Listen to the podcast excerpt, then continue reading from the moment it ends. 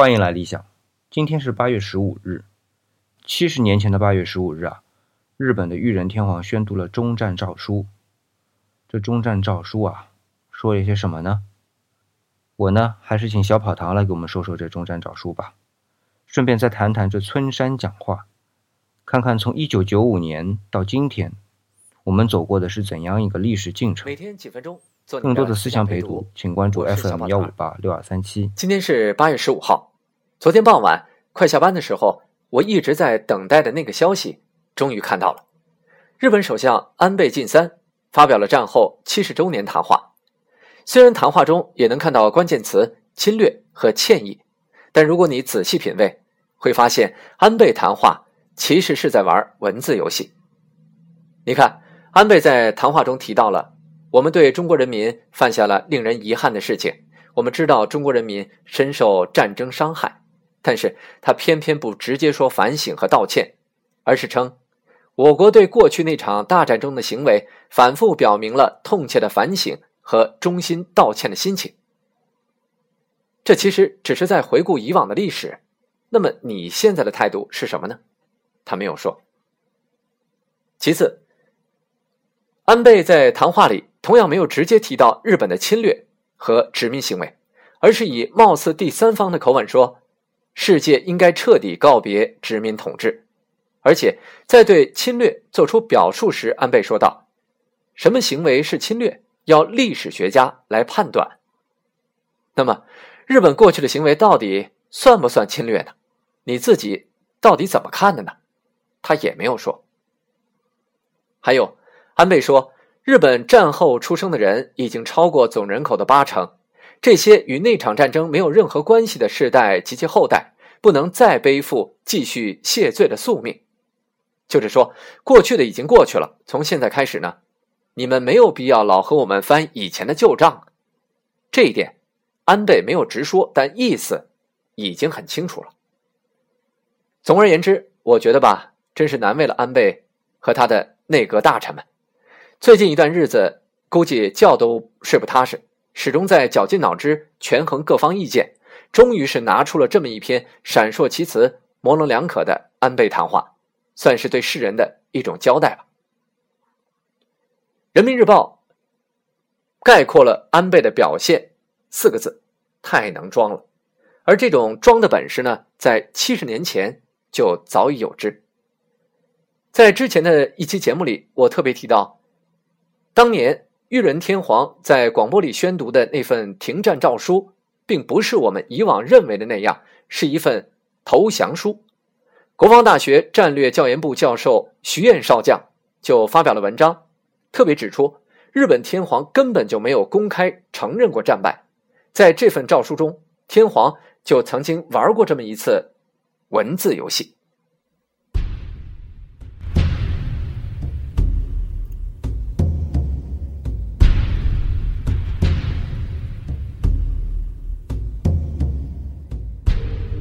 让我们把时光倒转七十年，在七十年前的今天，一九四五年的八月十五号，东京时间中午十二点，日本国内的军民都接到命令，要求聚集到收音机旁列队。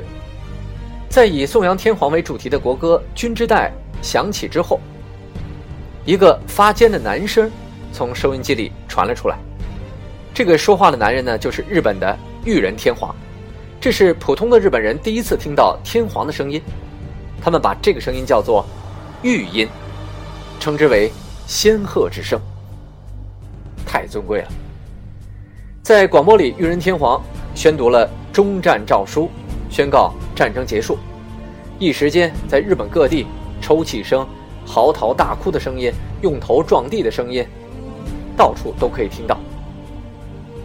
不过，整篇诏书中，回避了战败和投降的字样，只说这是以维护国体为前提，才敕帝国政府接受盟国的波茨坦公告。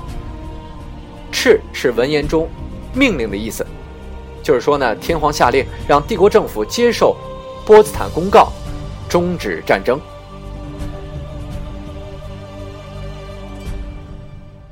这个波茨坦公告呢，是一九四五年七月二十六号美英中三国公开发表的，他要求日本无条件投降。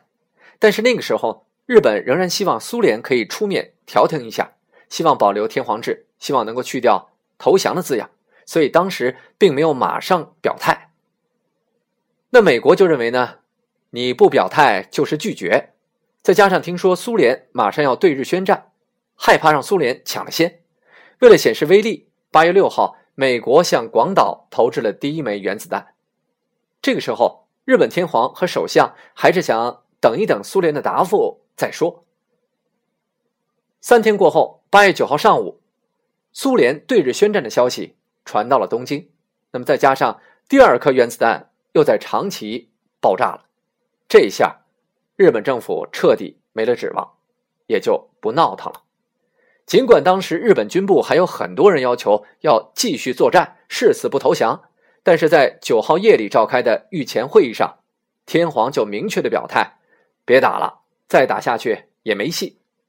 于是第二天清晨表态，接受波茨坦公告。不过要加上一条，就是声明上述宣言并不包含任何要求有损天皇陛下为至高统治者之皇权。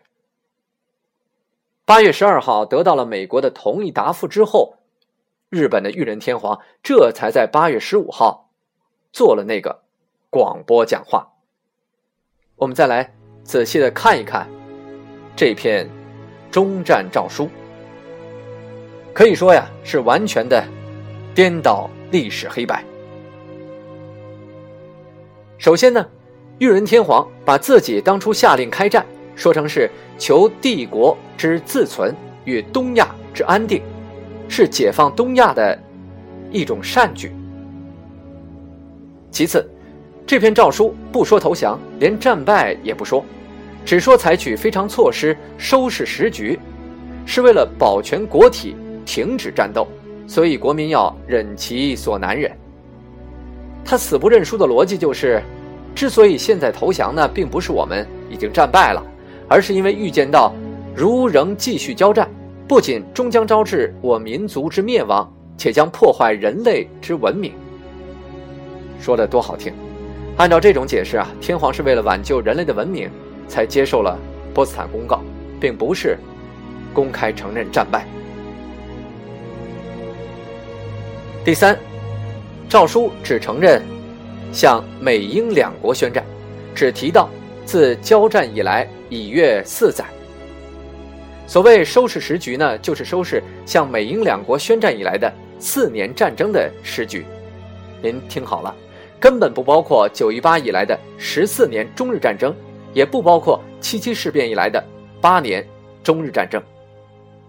因此可以说，如果单从这份中战诏书的字面上来看，根本就没有我们中国什么事儿。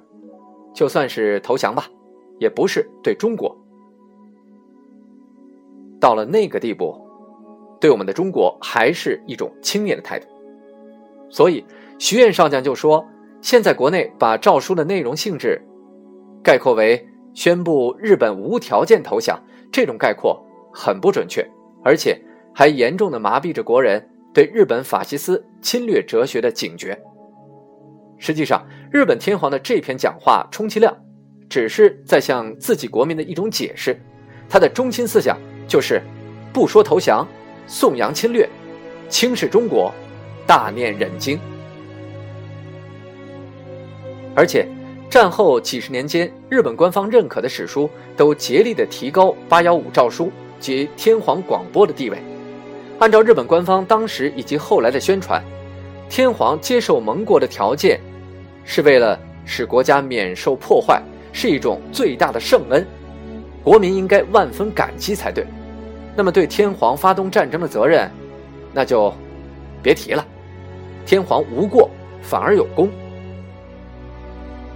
所以你想想看，打这根儿上，日本天皇都给定了调调，再加上美国占领日本后惩戒不足，原有的政体没有改变，包括天皇在内的很多战犯没有受到追究，对受害国赔偿等问题更是被美国一笔勾销了。那如此一来，天皇的那些忠实的子民们，怎么能够清醒地认识到自己曾经有那么不光彩的一面？又怎么能够心甘情愿的反省、悔过呢？所以，我们真的是要看清历史，千万别轻易的自我陶醉。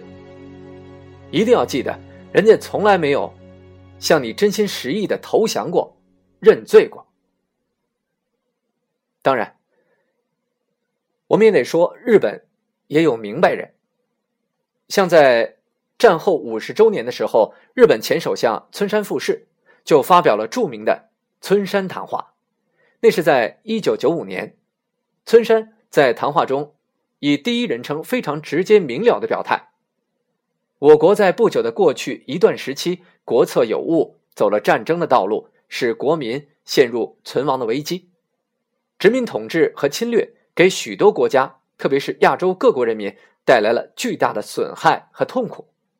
我仅此再次表示深刻的反省和由衷的歉意。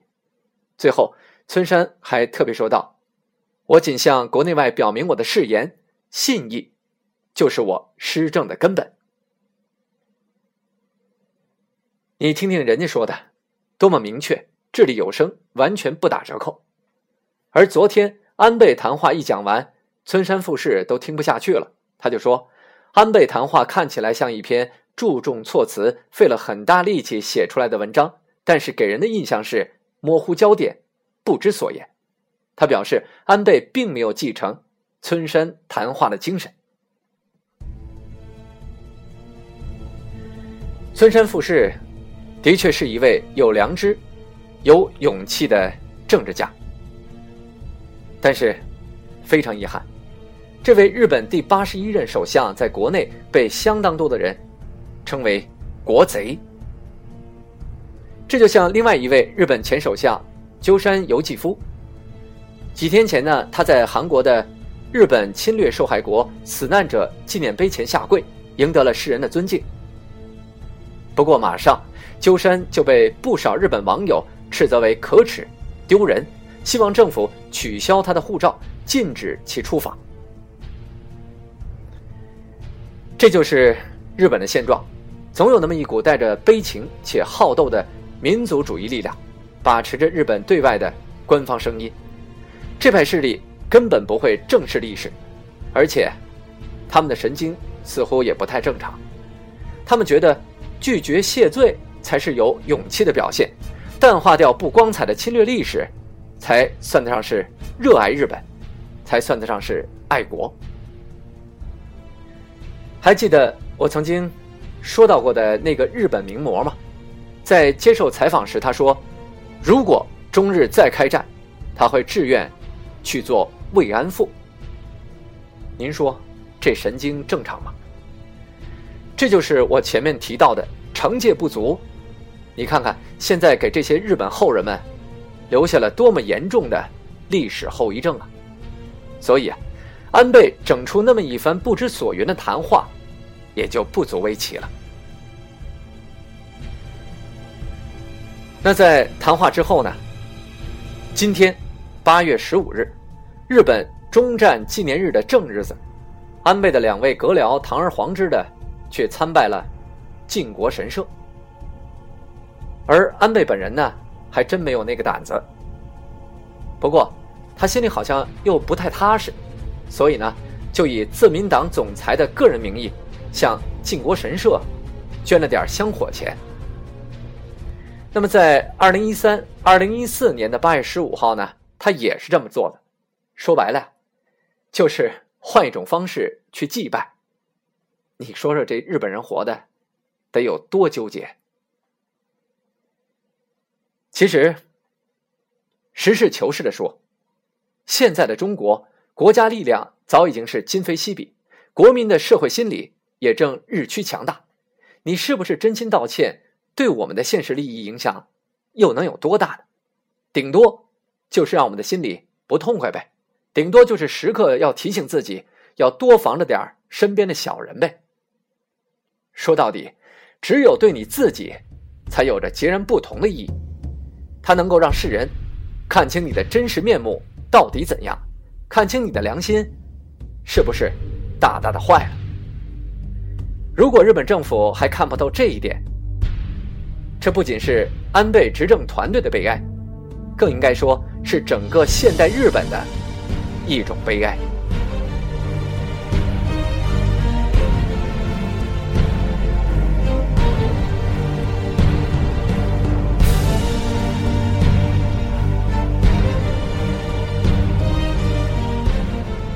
好了，每天几分钟，做你的思想陪读，小宝堂，下次再聊。